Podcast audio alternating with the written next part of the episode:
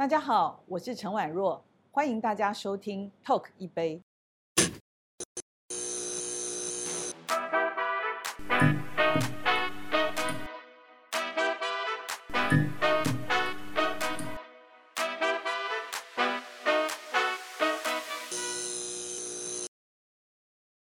欢迎收看 Talk 一杯，我是主持人郑伟博。我们在小的时候都想说，我长大应该要怎么样怎么样。我长大想要成为一个怎么样的人？可是你有没有想过，你长大之后怎么样能够做一个气派的大人呢？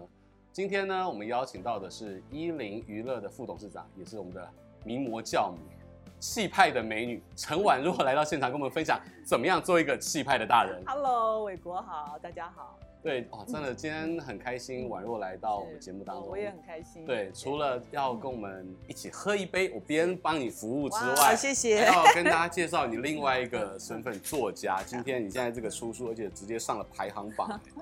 没有，就是 我觉得可能还是因为我工作的关系吧。我我后来因为出了这本书，也仔细算了一下，我在这个行产业里面已经三十七年了。所以你五岁就出道。你看，韦伯就是气派的大人。对对对，气派大人，你看多么包容，多么让人家感觉 非常愉快。对对对对，把好朋友抬轿。对对对，所以我我因为我的产业里面，像我以艺名来讲话。人是我们的商品嘛？对，我们 model 艺人有两百多位，所以后来我发觉沟通，还有在职场上面有很多很多应对，其实都是要学习的。然后这一路走过来的过程，我觉得有一点点心得。其实这些原本我我说我是作家，我其实真的是非常非常非常之害羞，因为其实这些原本都只是我自己在脸书上面遇到的每一件事情之后的一点分享。然后后来因为出版社觉得说，也许可以给现在在职场上的一些年轻人，然后或者是一些。看似大人，但他其实还是一个小孩的任性的人，然后稍微有一点点的呃呃，知道怎么样的方式或什么可以可以比较善待自己，然后可以让自己在职场上面比较轻松的方法。要成为专业经理人，嗯、你在书里面讲这个弯腰，对呀，你怎么样的去调调试自己的心心情跟这个脾气，变成一个可以弯腰的人？我我觉得应该是说，其实不管任何事情，你最终要想你的目的是什么。如果我的，比如说我的目的是要接到一个业务，那对我来说，弯腰去做很多很多的说明，或者是让我的身段更为柔软，我觉得，但最后这个案子如果接到的话，我一点都不会觉得前面的弯腰是不值得，或者是我想要做一个横向跨部门的连接，那很多人会觉得说，王瑞你只要出来说，OK，你们两部门合作就可以，其实也不是。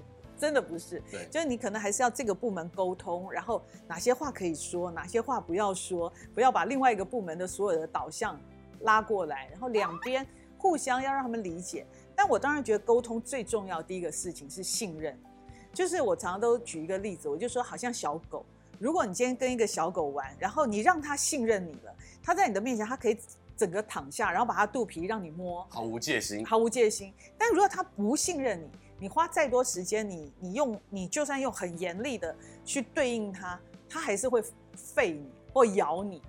所以我觉得，我觉得柔软的沟通、温柔的沟通，其实是比很强硬的沟通是更有力道的。因为在柔软沟通前的第一步，一定就是倾听嘛，就是你去倾听，然后你先让对方觉得你有同理心，那个慢慢那个信任就会建立。信任建立了，其实什么样的沟通都容易。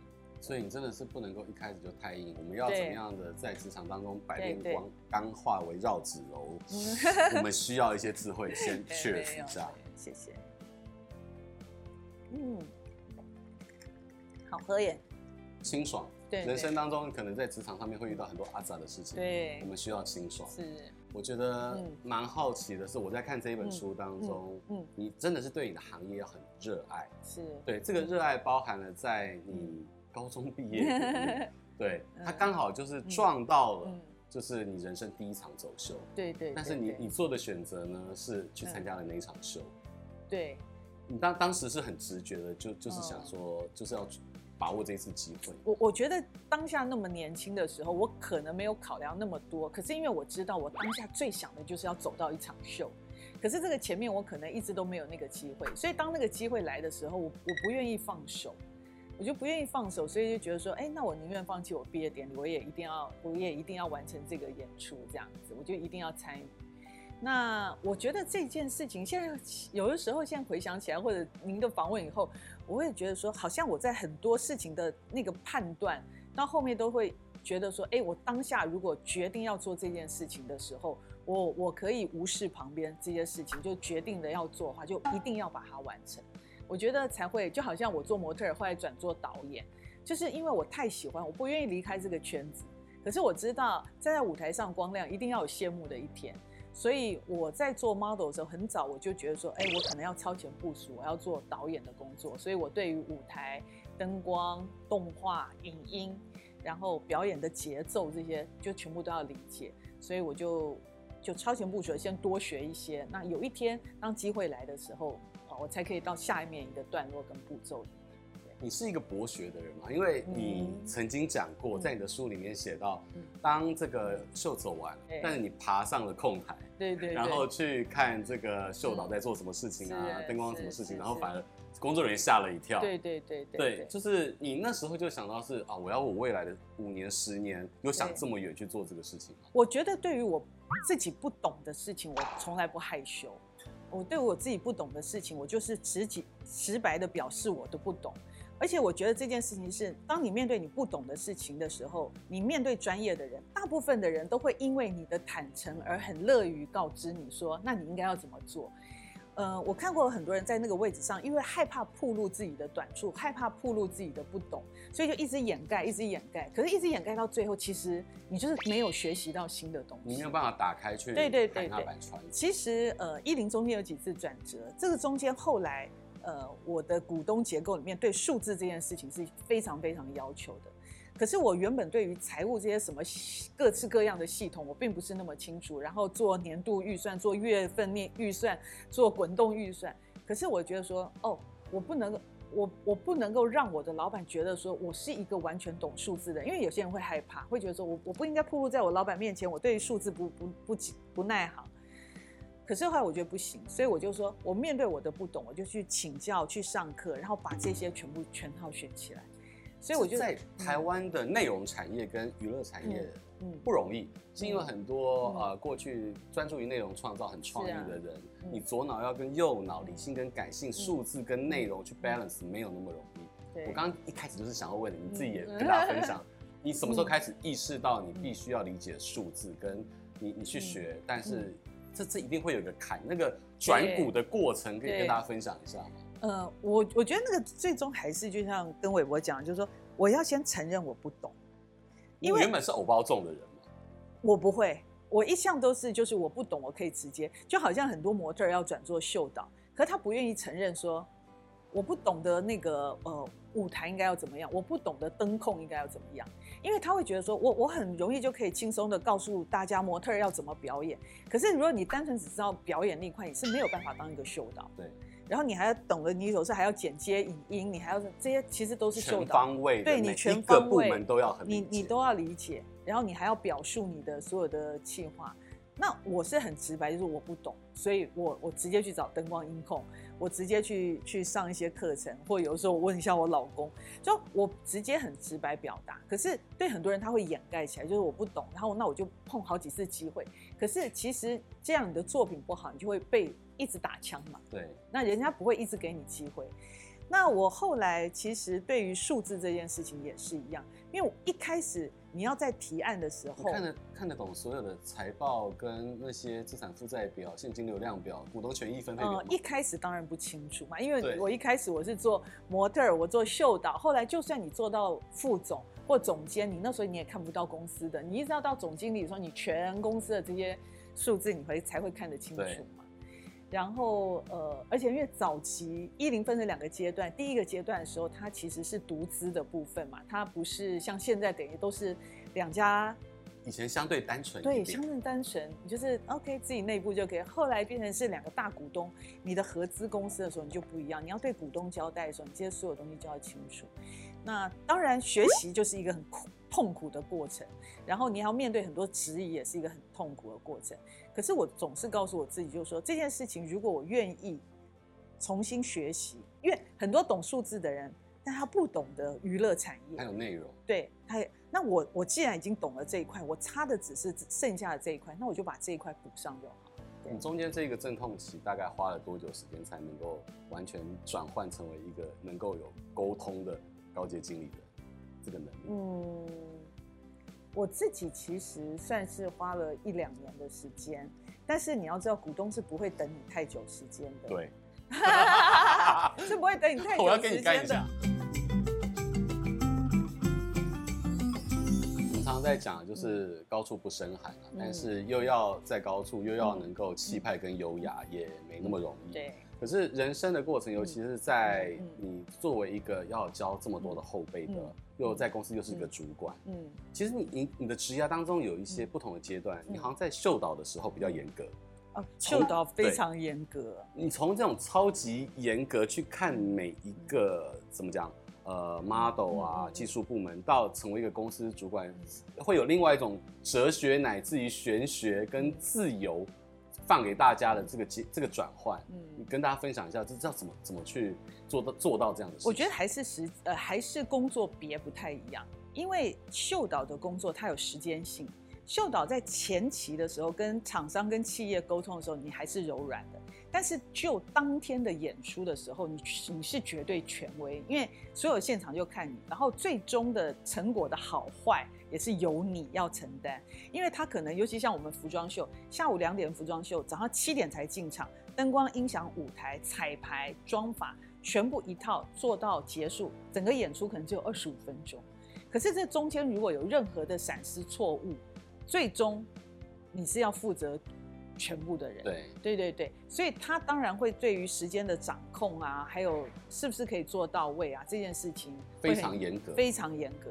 所以也因为这样子，所以你必须可能要有一点火爆的脾气，你才可以让现场。因为还有很多时候，现场有很多所谓的外部协调的厂商，他如果没有办法马上进入这个作战的部分，那你也也要有办法去带领他或激励他。所以那个时间上面节奏很紧凑，所以。可能你就会变得要比较严格，或者是你要比较果断一些。所以你看哦，在人生的职场啊、嗯、生活啊、生命当中，嗯，气派的大人好多，嗯，从小追逐自己的热爱，对，然后在职场上面不同的角色，你会有不同的应对。是，那再来还有家庭，对呀，家庭一个气派的大人，家庭关系另一半非常重要，是，他决决定了你在。后半生的样貌，我觉得啊，宛、呃、若跟王一鸣导演是我看到在我们圈当中的那个神仙眷侣，嗯、而且有一种非常美好的平衡。嗯，然后在一些聚会当中遇到，我真的你们的间谍的情深让我们觉得非常羡慕。嗯、可是，嗯，怎么样能够维持二十五年？嗯，然后爱情长长在这个保鲜期。呃，我我觉得每一每一对夫妻关系也都有上有下。啊，就是我我跟导演的关系也是一样，就是说我们的我们的没有一百分完美的婚姻，但是呢，我自己是从有婚姻关系的时候，我就有跟他讲过，我说你的问题就是我的问题，我的问题就是你的问题，共同体都是共同体，所以不管今天你碰到任何问题，你告诉我，我们丢出来共同去讨论这件事情，我们要怎么面对，我也是一样。所以，我们不会互相指责。我觉得不互相指责这件事，就是说啊，你你怎么都这样，你你你怎么都这样，或我怎么都这样。另外一个，我觉得婚姻里面就是宽容度大一点，就是那个标准宽一点，伴侣或者是夫妻关系才能走得久。这这是一个过程，它它不会是说从呃到一步到位到现在状态。嗯嗯，从交往到结婚，嗯，到现在这个很平和的平衡，嗯嗯嗯，你你你是怎么样一步一步走到这个？因为刚才在录影之前，我也问过婉若，你们这个万一吵架，对，谁会先低头？结果你说你们很少吵架，很少吵架，我们一年大概没有吵，一年两年对吵一个一次架或。或者就是也没有吵架，就是斗个小嘴，然后天生个性的关系，还是真的是有经历过一个磨合的过程。呃、磨合刚开始出过的时候，当然有磨合。可是我自己一直是有一个观念，就是在家庭里面，就是谈爱的地方了，不不谈道理。你就是硬要硬要判断一个到底是你错我错，这个这个这个就就会就会就会一直争吵没没完没了，连职场都很难讲谁的绝对谁对谁错，更何况在家庭。是啊是啊，还有一个另外一个是我就是很清楚的知道，就是说我要先自问我，我要不要跟这个人分手？我如果今天吵这个架，吵出了一个有道理，但伤了我们的感情，划不划得来？我若要跟他分手，我就跟他吵到底，说谈一个谁对谁错，然后最终是怎么样？可是我没有，我就是因为喜欢这个人，我就是想跟他在一起。你在决定结婚的时候，其实做出一个非常有创意的事情，嗯、就是你们两个要深深思考，然后先选择抽离一下，嗯、还有一个非常神奇的旅 旅程跟旅行。韦伯，你真的对我太客气了。我老公比我当然比我小一岁多，那我想要结婚的时候，我三十岁，他等于才二十八岁多，他那时候还不想结婚，他就觉得说。天哪，我一切才刚开始，你已经要想结婚了。但因为我们很小就认识了，所以我就觉得说，可是我们已经交往这么久，可是我那时候就有一个判断，就觉得说，如果是这样子的话，那没关系，我就让你好好思考一下。我就跟他说，哎，我想要结婚了，但是呢，你你想不想？那我现在要到非洲，我先去非洲十十天，我回来你就告诉我想想，那我们就开始进行。如果不想的话，那拜拜，我就我们就这边结束。因为我觉得，那这是这是一种策略嘛？我先让你知道没有我的这十几天是什么样子，然后我让他好好想一想。真的是，而且是沉浸式的感受，你就没有在他旁旁边。对呀，你要好好想，因为我也我也我也觉得，就是说在什么时间点做什么事，那我不可能跟你继续消耗下去，那我要有动作。对，因为很多女孩哭哭啼啼的哈，啊，这样她也没有要想结婚，跟着，但你也不走，那那那大家耗在那边，对，大家耗在，所以。我觉得每个，我就是你要争取你自己要的，那你可以让他做一个决定。那如果这条路线上面彼此不能同行，他已经决定，或者是同行的时间点不一样的话，那你自己要做决定。很多人就觉得说啊，我的伴侣多糟糕，什么什么什么，那你走啊，你离开啊，那你又不肯离开，你不肯离开，那你就要忍受这些所有事情。所以我那时候只是觉得说，哎，我在这个时间点我要。可是这个男孩不是不好，这个男孩的，可是在这个时间点是不是他要的？那这件事情我不能带他决定，所以他要自己决定。我觉得在这些年来啊，这个女力突然成为一个热门关键字，女力的崛起。但我觉得你真的是第一代娱乐圈的女力代表人。嗯，你在那个时候，你看这个工作有成就，然后在感情上面有自己的决断，甚至在要生小孩。嗯，你还可以跟王文明导演讲，就说你要在大陆工作，OK，小孩的教养教育，你一手包。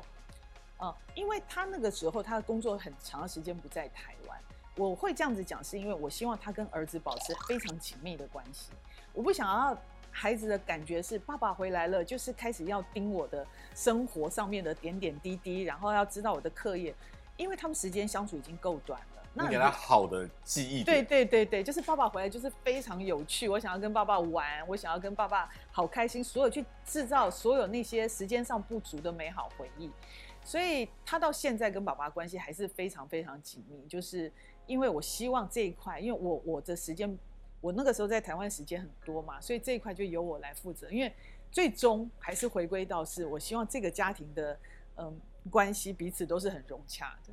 对但那个时候，导演大部分时间不在家，你又是个伪单亲，你又要扛公司的责任，然后又有这么多弟弟妹妹 model 需要你照顾，你怎么取得平衡？没有平衡，没有平衡。你有你有时间睡觉吗？哦，说到睡觉是真的。我我以前会，比如说工作到五点以后，我就找台北，比如说什么饭店，我进去睡三个小时，我再回家，因为我知道我我一回家。小朋友还小的时候，一回家另外一个工作的开始，所以你没有办法好好休息，所以我就先找个地方睡个两个小时，然后我再回家，然后再开始。这也是另外一种能够自我充电、快速充电的。你你只能选择这个方式，因为比如说，我就告诉我自己说啊，因为我工作时间很忙，所以我一定要每天早上亲自给孩子跟孩子在一起，然后吃早餐，然后送他上交通车。那你的时间点，你就是要一直去压缩嘛。就说如果你要成为工作女性，你要你又希望能够顾到家里面，那你唯一可以牺牲就是你自己啊。那你午夜梦回没有想过要有 me time 吗？自己的时间？呃，这点导演很好，就是他如果回台湾的话，我就会跟他讲说，我要放假三天，我要放假三天，然后他说好，你去。然后我我那时候最喜欢的城市就京都嘛，对，我就会飞去玩，自己一个人，然后三天再飞回来。我觉得这是一个很好的互相的支持，对对对对，空间，没错没错。彼此要是没有空间，勒死了，对大家都没有好处。对对对，不好不好。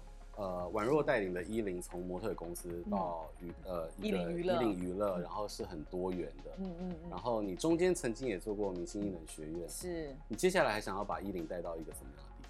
嗯，因为这个时代变动太快。对呀，对对对。我其实，在明年的时候，我还是呃自己心里想要做一个专案。那这个专案就是把呃潮流服装、潮流影像，然后。呃，模特儿、艺人全部结合，然后变成一个实境秀。那我希望就这个东西可以利用艺人的知名度，然后带动台台湾的布料产业，然后台湾的服装产业，然后同时让这个视觉上面让更多人知道，呃，不是时尚圈的人永远都是那一群人知道，要让台湾更多的人清楚。就是一个产业，它能够继续不断成长，必须扩圈嘛，是扩及到生活跟产业的方方面面。是是是。那当个气派的大人真的没有那么容易。对啊，你要兼顾家庭，然后要把工作上的家人，然后也带领着大家能够达到工作的任务。而且在适时要弯腰，然后要懂得怎么样对无解之人产生一个安全距离。对，我觉得所有人想要知道 宛若的智慧，真的要看一下你的新书。谢谢维国，哎，谢谢，谢谢，做个气派的大人，对，我们一起气派哦。好，我看一下，对，要一起气派，有没有？一起气派，好，对，再次感谢宛若来到我们的节目当中，也谢谢所有观众朋友的收看。我想这一集的话，生活、工作、职场，还有遇到了一些问题该怎么解决，都有一个大的智慧。谢谢，好，再次感谢，也谢谢大家的收看，拜拜，谢谢。谢谢。